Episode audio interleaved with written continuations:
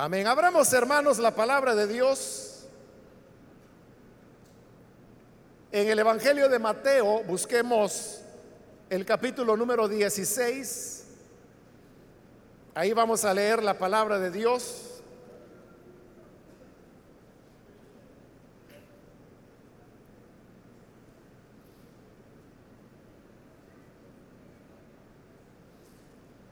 La palabra de Dios en el Evangelio de Mateo capítulo 16, versículo 5 en adelante nos dice,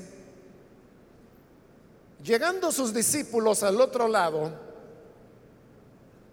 se habían olvidado de traer pan. Y Jesús les dijo, mirad, guardaos de la levadura de los fariseos, y de los saduceos. Ellos pensaban dentro de sí diciendo, esto dice porque no trajimos pan. Y entendiéndolo Jesús les dijo, ¿por qué pensáis dentro de vosotros, hombres de poca fe, que no tenéis pan? ¿No entendéis aún ni os acordáis de los cinco panes entre cinco mil hombres y cuántas cestas recogisteis, ni de los siete panes entre cuatro mil y cuántas canastas recogisteis. ¿Cómo es que no entendéis que no fue por el pan que os dije que os guardaseis de la levadura de los fariseos y de los saduceos? Entonces entendieron que no les había dicho que se guardasen de la levadura del pan, sino de la doctrina de los fariseos y de los saduceos. Amén. Hasta ahí dejamos la lectura. Pueden tomar sus asientos, por favor, hermanos.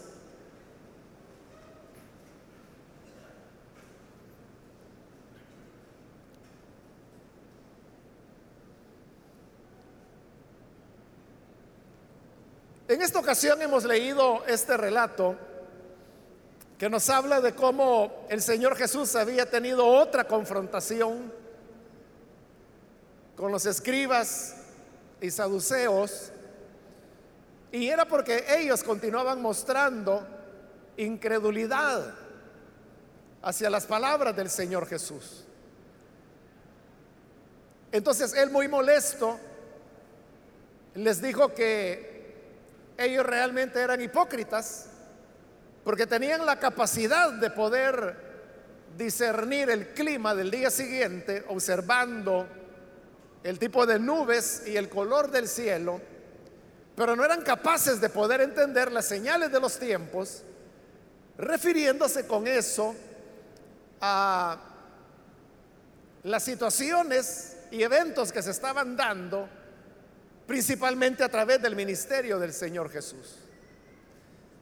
Y les dijo, ninguna señal le será dada, sino solamente la señal del profeta Jonás. En ese momento ellos no entendieron, ni siquiera sus discípulos, a qué se refería el Señor cuando había hablado de la señal del profeta Jonás. Pero él se sube a la barca y le dice a sus discípulos que tienen que pasar del otro lado. Los discípulos suben a la barca de acuerdo a la indicación que el Señor había dado. Y cuando ya están en la barca se recuerdan que no habían comprado pan, no tenían, no habían tenido tiempo, o al menos no se habían recordado de ir a comprar pan. Para nosotros, hermanos, el pan es un acompañante para la comida. Es decir, para nosotros el pan lo utilizamos para comer. Para nosotros la comida es otra. El pan es solo para acompañar la comida. A menos pues que sea ya un pan con pollo, con jamón o lo que sea, ¿no? Que ahí sí, en sí el pan es, es la comida, ¿no? pero normalmente es un acompañante. En el caso del Medio Oriente no era así, era lo contrario. El pan era la comida. Y eso es lo que ellos habían olvidado. Cuando ellos salen para ir al otro lado, el Señor les habla y les dice, mirad, guardaos de la levadura de los fariseos y de los saduceos. Cuando ellos escucharon esas palabras, se preocuparon porque ellos pensaron que el Señor Jesús les estaba llamando la atención porque no habían comprado pan. Y es como que les dijera, cuando vayan a comprar el pan, tengan cuidado que la levadura no sea de un fariseo o de un saduceo. Tanto los fariseos como los saduceos eran corrientes muy religiosas dentro del judaísmo. Los saduceos era el movimiento al cual pertenecían todos los sacerdotes. Por ejemplo, Anás, Caifás, que eran los sumos sacerdotes, eran saduceos, como también los demás sacerdotes.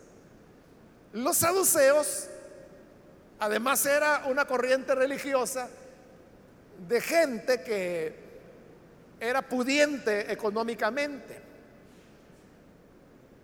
Por el contrario, los fariseos también eran muy, muy religiosos. De hecho, la palabra fariseo lo que significa es consagrado. Solamente que ellos no eran sacerdotes y tenían otro tipo de creencias. No vamos a entrar en eso. Entonces el Señor les dice, guárdense de la levadura. Entonces los discípulos se dijeron en el versículo 7, esto dice porque no trajimos pan.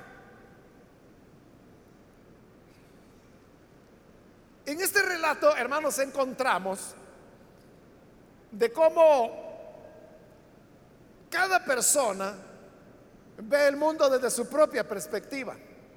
Y eso es muy natural porque no tenemos otra manera de ver el mundo, más que de nuestra propia perspectiva. Yo no puedo ver, por ejemplo, el cuadro que usted está viendo en este momento, o sea, porque yo tendría que estar ahí donde usted está. Tendría que estar en su lugar para poder contemplar su perspectiva. Y usted tendría que estar aquí, en mi lugar, para poder ver la perspectiva que yo estoy viendo. Eso nos pasa en la vida. Pero la verdadera sabiduría está en que uno pueda salir de su perspectiva para poder colocarse en la perspectiva de otros. Porque eso es lo que le va a permitir a usted comprender por qué las personas son como son, dicen lo que dicen y tienen los valores que tienen. Y eso es exactamente lo que está pasando acá. Que como acabo de decirle, para ellos el pan era el alimento y usted sabe que del alimento depende la vida. Si hay alimento podemos vivir. Si no hay alimento no podemos vivir. Nosotros los seres humanos tenemos una cualidad especial que no la tiene ningún otro organismo. Y es que tenemos una capacidad cerebral asombrosa. Y aunque parezca extraño, ¿no? Pero la mayor parte de alimento que nosotros ingerimos, es el cerebro quien la, consume. Es más de la mitad, es solamente para el cerebro. Pero es porque el cerebro es altamente complejo, nunca descansa. Aun cuando estamos dormidos, el cerebro sigue funcionando. Y por eso es que el alimento, le decía, es fundamental para que las personas puedan vivir. Entonces, como es esencial, una de las principales preocupaciones de las personas es el alimento. Y claro que es una preocupación totalmente valedera porque de eso depende la alimentación de cada uno o la vida, la vida de cada uno. Por eso es que el, hombre se afana y coloca el tema del alimento en el primer lugar. Es que una persona, hermanos, pudiera ser que no tenga casa, pudiera ser que no puede pagar estudios, pudiera ser que no tenga acceso, por ejemplo, a irse a dar un paseo, a comprar ropa, etcétera. Pero ningún ser humano puede decir, yo la comida no la necesito. Porque nadie puede vivir sin ella. Entonces, como la comida es esencial, se viene a colocar como en el primer lugar de las preocupaciones del ser humano. Por eso es que cuando una persona está trabajando y por ejemplo usted le llama por teléfono y le dice, oiga, ¿qué está haciendo? Y dice, aquí ganándonos las tortillitas. Y no es que le estén pagando con tortillas, no, pero él está trabajando porque sabe que es la manera cómo se va a alimentar. Entonces, el tema del alimento se convierte en una prioridad para el ser humano. Y eso no tiene nada de malo, pero hay, hay un problema. Y el problema es que aquello que es la razón de nuestra preocupación o de nuestra de nuestro afán, eso es lo que va a ocupar todo nuestro ser. Y eso es lo que aquí ocurrió. Que como era la hora del almuerzo y, y los discípulos se les había olvidado, no habían llevado pan. Entonces cuando el Señor les dijo, cuídense de la levadura, de escribas y fariseos, ellos interpretaron las palabras de Jesús de acuerdo a cuál era su preocupación. Y como en ese momento la preocupación es que no había pan, entonces entendieron las palabras de Jesús en el sentido de que nos lo dice porque no trajimos pan. Ya viste Juan, yo te dije. Te dije que lo compraras temprano porque después no íbamos a saber si íbamos a tener tiempo o no. Pero el Señor entendió que ellos estaban eh, hablando de estas cosas y que habían interpretado sus palabras de manera equivocada. Entonces es cuando le dice en el versículo 8, ¿por qué pensáis dentro de vosotros, hombres de poca fe, que no tenéis pan? Pero note cómo el Señor se refiere a ellos, les dice, hombres de poca fe. ¿Por qué pensáis que no tenéis pan? Es que si usted no tuviera que comer y yo le diga, oiga, ¿y por qué se preocupa si no tiene por qué comer? Ah, ¿por qué me voy a morir? Me va a decir usted. Porque, y si no como, me muero. Y tiene toda la razón. Pero el Señor ahora les pregunta y les dice, ¿por qué piensan que no trajeron pan. Hombres de poca fe. ¿Por qué? Hombres de poca fe. Ahí viene lo que yo le decía. Que aquello que ocupa nuestra atención o aquello que para nosotros es como lo más importante dentro de la vida, eso así vamos a ver todos nosotros. A través de ese lente es que lo vamos a ver. Y les dice el Señor, hombres de poca fe. Y ahí Jesús está introduciendo otro tema importante. Y es el tema de la fe. Es decir, que en esto del alimento, no solamente es la cuestión de que si no trabajo no como, sino que el Señor está diciendo que esto del pan, también es una cuestión de fe. Una fe de la cual Jesús les había hablado ya en otras oportunidades. en este mismo Evangelio de Mateo, capítulos anteriores, el Señor les ha dicho, ¿por qué se preocupan? ¿Por qué van a comer? Y le dice el Señor, observen las aves, vean las aves, no tienen graneros, no ahorran. El ave encuentra una semilla y se la come.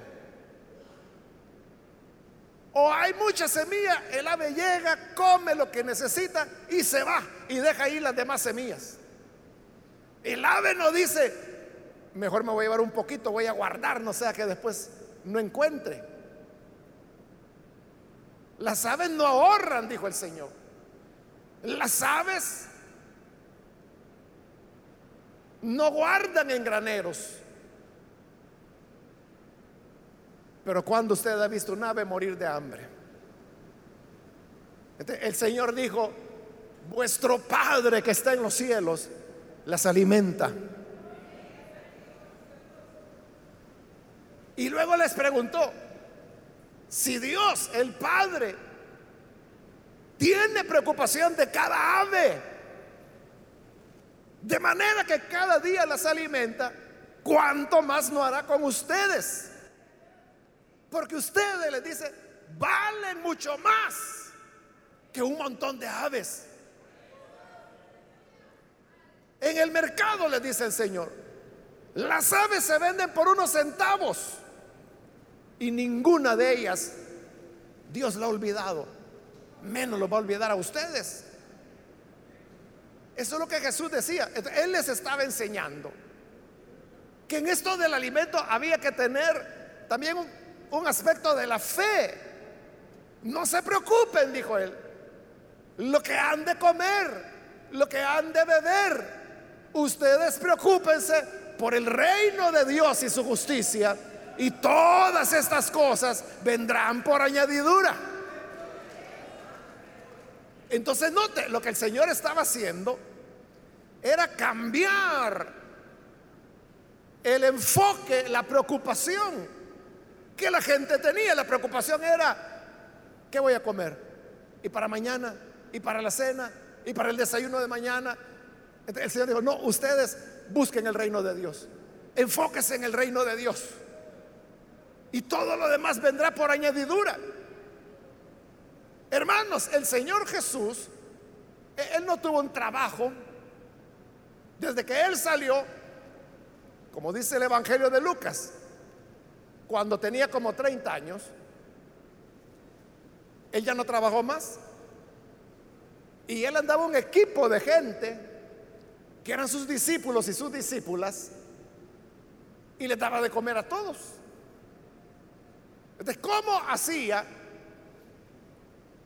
No solo para comer, sino que para que comiera toda esa gente que andaba con él.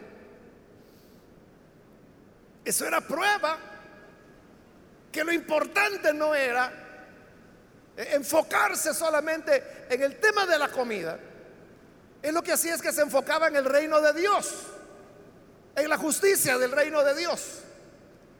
Y luego, como él lo dijo, todo lo demás será añadido. Entonces, eso es lo que ocurría. Que ya sea que utilizando a una persona, utilizando a otra, Dios iba proveyendo, pero nunca los discípulos dijeron, qué tremendo andar detrás de este Jesús. Aquí sí que es buenas aguantadas de hambre la que nosotros tenemos con él. Jamás lo dijeron. Es más, en una oportunidad, el Señor les preguntó, cuando yo les envié a predicar y no les di ni cinco, vamos a ver, ¿a alguien le hizo falta pan? No, dijeron. ¿A alguien le hizo falta ropa? No. ¿A alguien le hizo falta sandalias. No. Y los había enviado sin nada. Y esas eran las órdenes claras que el Señor les había dado. No lleven dinero, no lleven ni plata ni cobre, que eran los materiales con los que estaban hechas las piezas de metal, que hoy nosotros llamamos monedas, pero eran pedazos de metal en la época de Jesús. Pero aunque no habían llevado nada, ellos dijeron, nada nos faltó. Ese es el elemento de la fe.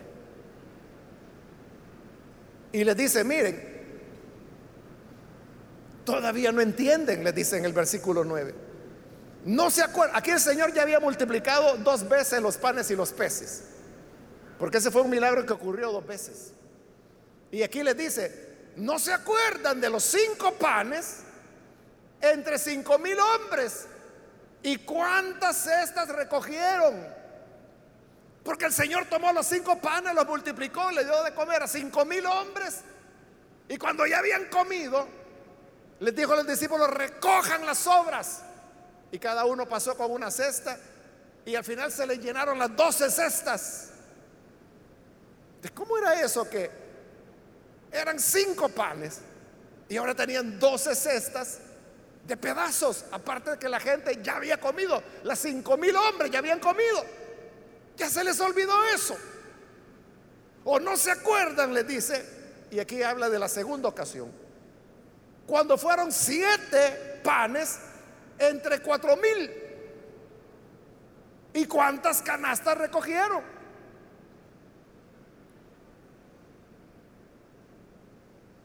Era cierto. Aun cuando uno podría decir no se puede o no hay. Pues lo poco que había, el Señor lo multiplicaba. Entonces les dice el Señor, ¿cómo es que no entendéis que no fue por el pan que os dije que os guardaseis de la levadura de los fariseos y de los saduceos? ¿Cómo es que no lo entiende?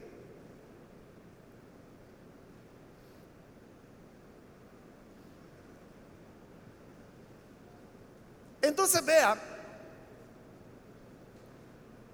él no estaba hablando de la comida. El problema no era la comida. Ahí viene lo que yo le decía. Que es para nosotros lo más importante. Por las razones que hemos explicado, obviamente, para el ser humano natural, digamos. La comida es su principal preocupación. Y como le decía, la gente está dispuesta a decir, mire, aunque no tenga techo, pero que no me falten los frijolitos y las tortillas. Es la prioridad. Pero hoy el Señor le está diciendo, es que hay otras prioridades en la vida. Hay otras necesidades más profundas que el ser humano tiene. El problema es que el ser humano no las reconoce. Y son las necesidades espirituales. Esa es la trampa en que Satanás quiso atrapar al Señor Jesús allá en la tentación. Porque el Señor estaba hambriento, había ayunado durante 40 días. Entonces Satanás le dijo, bueno, ¿y quién eres el Hijo de Dios? Pues, si eres el Hijo de Dios, di a estas piedras que se conviertan en pan. Satanás ahí estaba juzgando desde el punto de vista que a Jesús lo que le iba a preocupar era la comida. Pero dice, mira, eso es fácil de resolver. Convierte las piedras en pan. Y buen provecho. Pero viene la admirable respuesta del Señor. Cuando le dice, no solo de pan vivirá el hombre, sino que de toda palabra que sale de la boca de Dios. Entonces,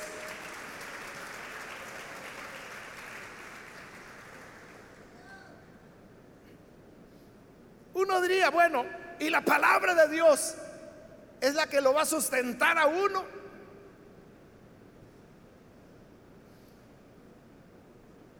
Pero el Señor no está diciendo que la palabra de Dios va a sustituir el alimento material. Lo que Él dijo es, no solo de pan vive el hombre. Hay otras cosas que el ser humano necesita para vivir. Pero como le decía, la gente no reconoce a veces esas necesidades. Dice, ah, no, yo que, voy a hacer una iglesia. No, hombre, si yo, yo, no trabajo, la iglesia no me va a dar de comer a mí, el pastor no me va a dar de comer. Hay que vaya la gente que, que no tiene nada que hacer. Creen de que todos los que venimos aquí somos vagos y haraganes y que por eso venimos a perder el tiempo acá. Creen que todos estamos desempleados. Pero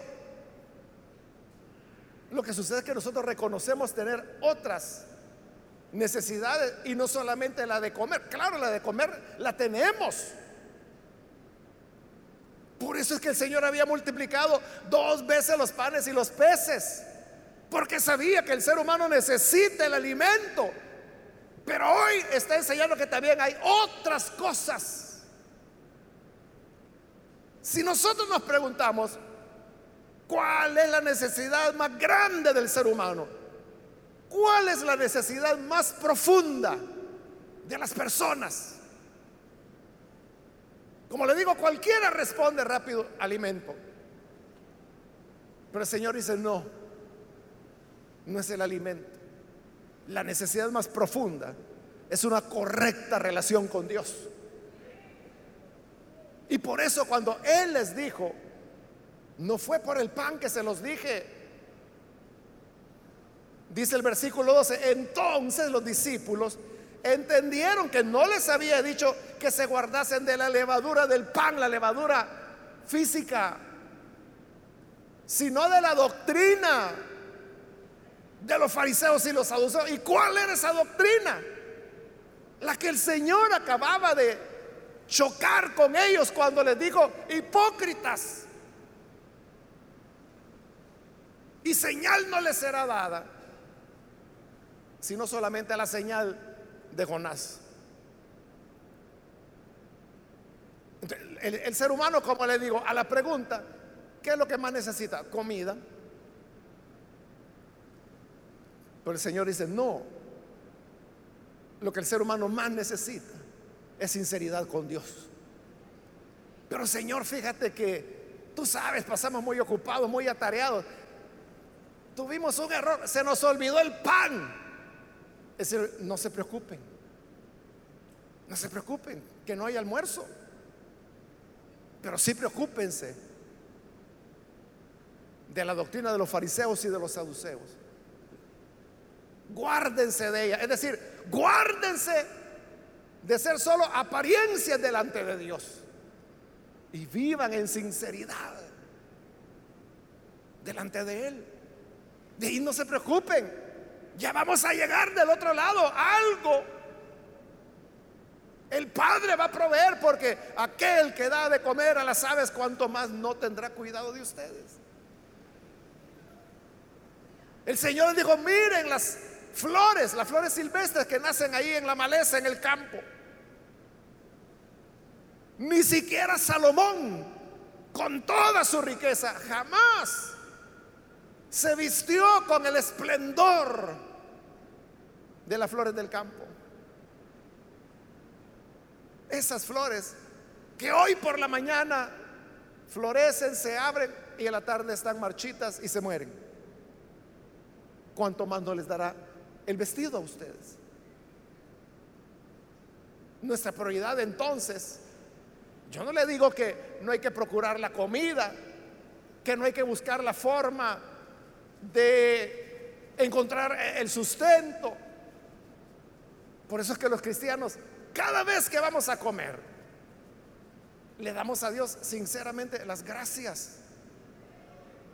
Porque uno sabe que es un privilegio. Hay casas y mesas en las cuales los platos llevan meses de estar vacíos o de tener muy poca comida. Y en cambio, si Dios nos permite tener alimentos, por lo sencillos que sean, ¿cómo no le hemos de dar gracias? Tenemos una auténtica gratitud. Pero ahora el Señor está diciendo, hay elementos más profundos. Hay necesidades más hondas. Y eso es la de tener una relación con el Señor que sea correcta, que sea sincera que no sea como la doctrina de escribas y fariseos, en donde todo era solamente apariencia. debe ser algo sincero. Esa es la necesidad más profunda del ser humano. Y como él dijo anteriormente, si ustedes hacen eso, se enfocan en eso, lo demás vendrá por añadidura. Siempre el Señor tendrá un cuidado.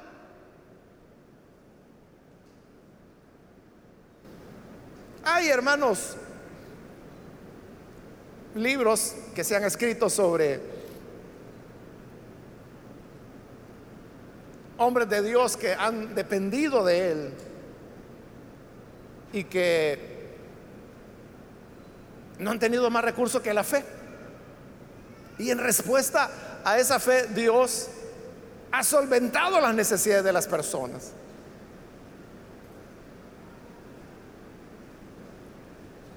Es lo que el Señor dijo. ¿Todavía no lo entienden? ¿O ya se les olvidó? Los cinco panes entre cinco mil. O los cuatro panes entre siete mil. Ya lo olvidaron. Es decir, para Dios todo es posible. La clave, hermanos, es que nosotros podamos tener la seguridad que el Señor está con nosotros.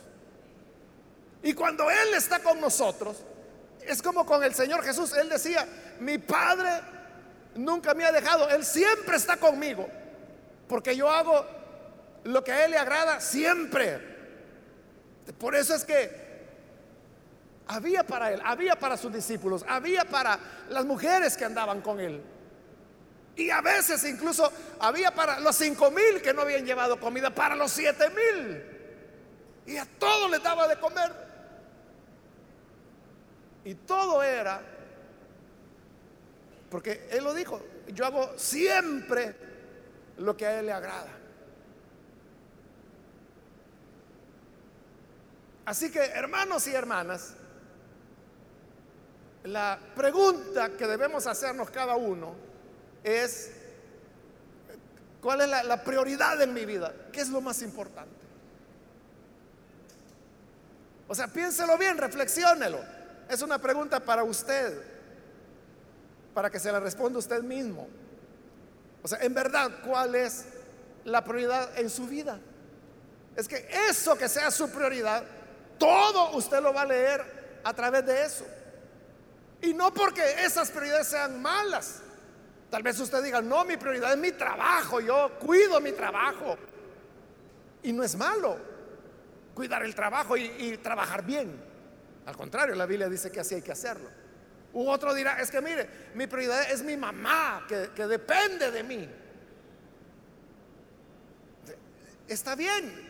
Lo que estamos diciendo es que lo que sea nuestra prioridad, eso va a marcar nuestra manera de cómo vemos las cosas, cómo vemos el mundo. Pero si nuestra relación con el Señor es nuestra prioridad, ahí ya la vemos desde otro punto de vista. Es que vea, cuando Jesús decía eso, miren las aves del cielo. No guardan, no guardan en graneros y siempre tienen alimento. Ahí lo que Jesús estaba haciendo es que los estaba sacando de la manera estrecha de ver las cosas y que vieran más allá, que vieran que Dios podía suplir, como suplía las aves, como vestía las flores del campo, como cuidaba Él y hasta el más pequeño pájaro. Ninguno de ellos, dijo el Señor, cae a tierra sin que no sea la voluntad del Padre. Cae el pajarito a tierra y el Padre lo sabe. No se afanen entonces, no se preocupen acerca de qué van a comer, qué van a vestir, dónde van a vivir. Porque mi Padre sabe que ustedes necesitan todas esas cosas. Él ya lo sabe. Ustedes concéntrense, enfóquense en buscar el reino de Dios. Y mi Padre le va a añadir esas cosas que Él sabe que ustedes necesitan. a eso es a lo que me refiero. Cuando cuando le hacía la pregunta, ¿Cuál es nuestra prioridad? Y como le decía, una pregunta que debe responderse usted mismo. Por eso es que los discípulos no le entendieron. Cuando no estamos enfocados en lo que el Señor quiere, no vamos a entender ni aunque el mismo Cristo nos hable. Siempre vamos a estar viendo a través de nuestros lentes. Y si usted tiene lente rosado, usted va a decir, no, es que esa pared es rosada. No, es blanca, es rosada. Mire, es blanca, es rosada. Y mientras no se quite esos lentes, la va a ver rosada. Pero enfoquémonos en el Señor, en llevar una vida sincera, honesta con Él. Y de ahí, no se preocupe. No, le digo que se vaya a una hamaca, ¿verdad? Que ya no haga nada y que ya no trabaje. Lo que le digo es que no se preocupe. Todo lo demás vendrá por añadidura. Solo que sea nuestro enfoque agradar al Señor y ser muy honestos con Él.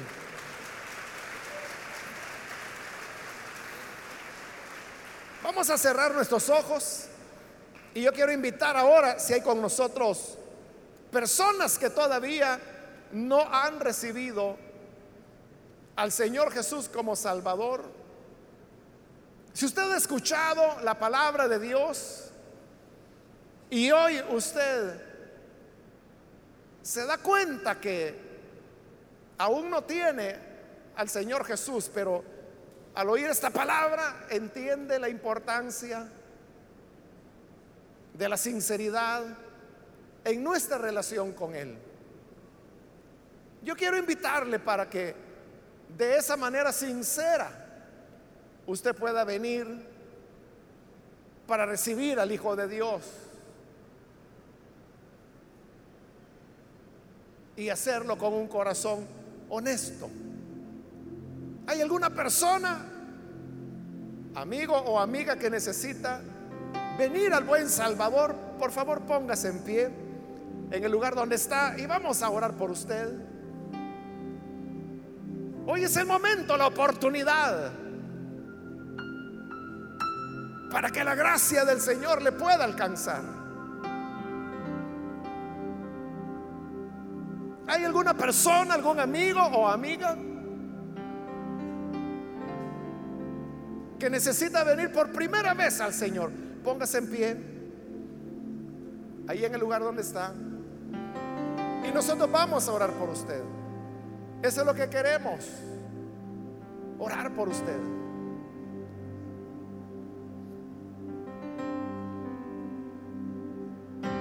Si hay hermanos que se han alejado del Señor, o hermanas también, hoy puede reconciliarse.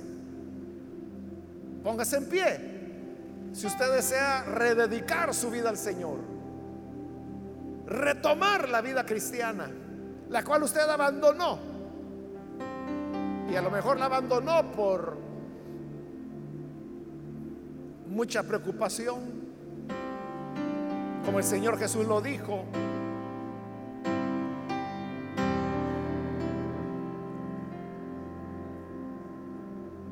que hay semilla que cae entre espinos, crece, pero luego también crecen los espinos y la ahogan. Y él dijo, estos espinos son las preocupaciones de la vida, los afanes de la vida. Tal vez eso fue lo que ahogó que usted pudiera dar frutos para el Señor. Mas si hoy necesita reconciliarse, póngase en pie y vamos a orar. Yo le animo para que venga y deposite su confianza en el Señor. Nosotros hermanos debemos tener como prioridad, como nuestra principal necesidad, una relación sincera con el Señor, transparente, honesta totalmente. Esa sinceridad es la que Dios honra. Si esa es nuestra prioridad, todo lo vamos a ver desde esa perspectiva. Esa era la perspectiva del Señor Jesús.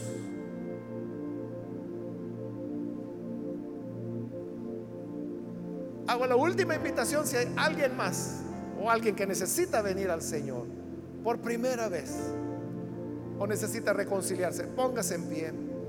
Pues vamos a orar ya en este momento.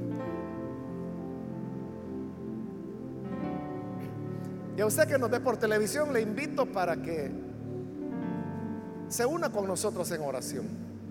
Y en esta oración puede recibir al Hijo de Dios. Ore con nosotros.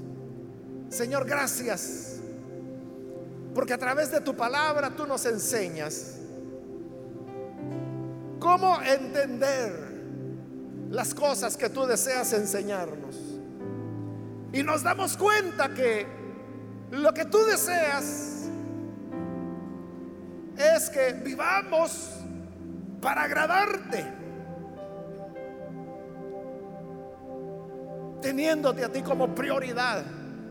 Y tu promesa es que todas las demás cosas vendrán por añadidura. Ahora, Padre, te ruego por cada uno de los que estamos aquí. Ayúdanos para que nuestro afán sea enfocarnos en una vida sincera, una vida honesta delante de ti. Guárdanos del mal y no permitas que los afanes y las preocupaciones de esta vida vayan a ahogar la semilla de tu palabra que has puesto en nuestro corazón. Guárdanos y ayúdanos a caminar cada día descansando en ti. Por Jesús nuestro Señor lo rogamos. Amén. Amén, qué bueno es el Señor, hermanos.